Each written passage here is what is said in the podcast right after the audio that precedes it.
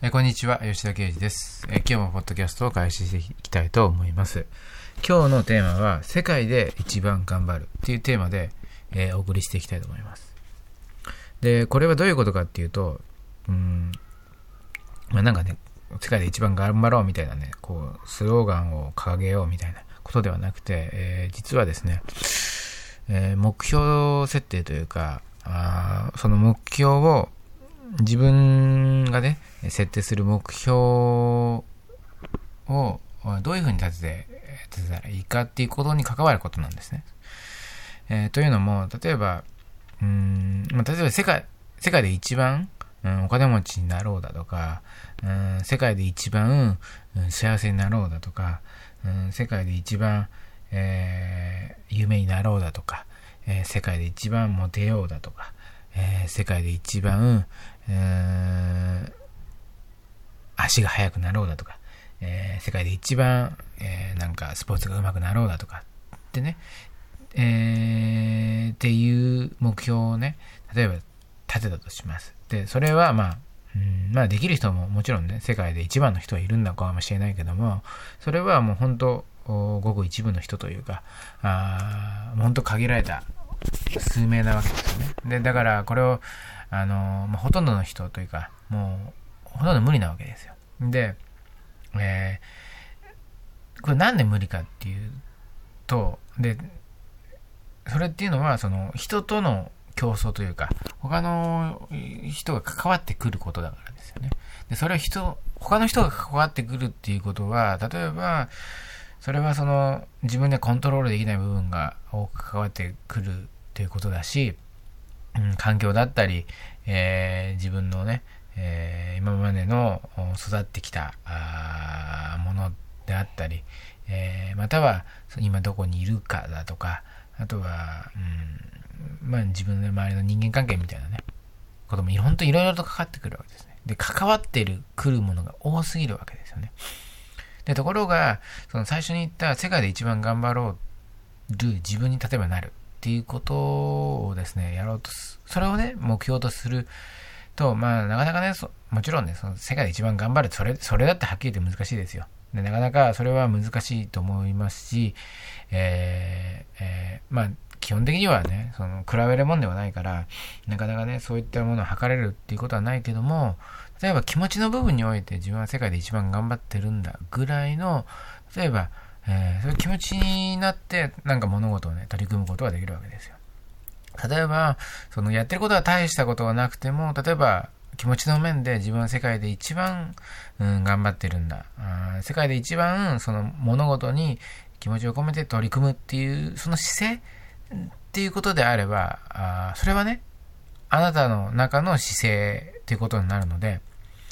えーこれは一番ポイントなんですけども、他のものの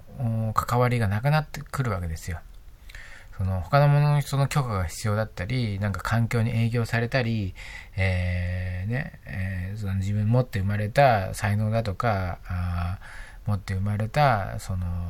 ものっていうのは全く関係なくなるわけですね。その姿勢、その物事に取り組む姿勢っていうのは。それは今自分がどういうふうにし、どんな姿勢でやるかっていうことが一番重要になってくるわけだから。だから、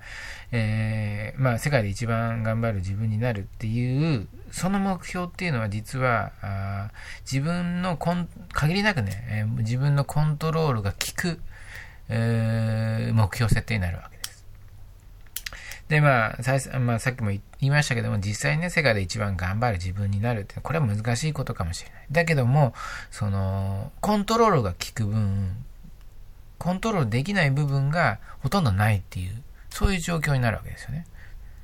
でか端的に比べるならば、例えば世界で一番頑張る自分になるっていうのと、世界で一番例えばお金持ちになるっていうことをね、この二つを比べてみると同じような目標設定に聞こえるかもしれないけども、前者の自分でね、世界で一番頑張る自分になるっていうのは自分だけの問題。極端な話。もちろんちょっとはね、他の部分の面も関わってくるかもしれないけども、限りなく、えー自分がコントロール効く部分の目標設定になるわけ。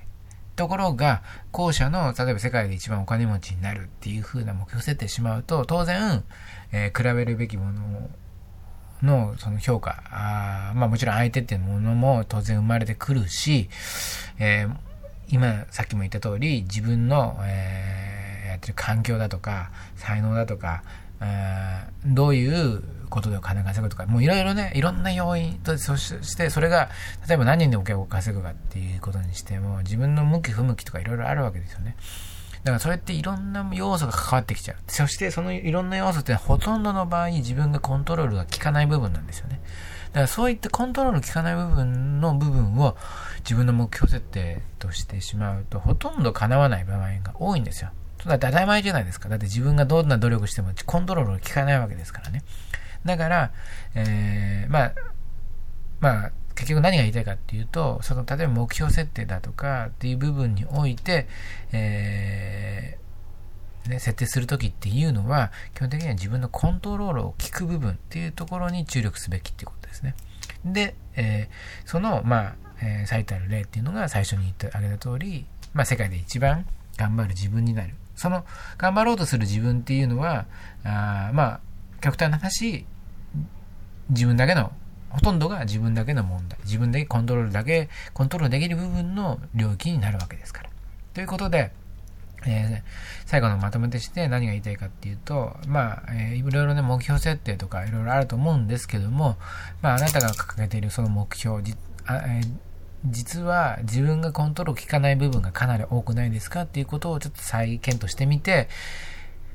で、なんなら、その自分がコントロールまず聞く、えー、目標設定に変えてみる手はいかがですかと。で、それを最たる例っていうのが、まあ、一つね、えー、挙げた、まあ、世界で一番、えー、頑張る自分になるっていうことでですね、えー、まあ、設定にしてみることによって、まあ、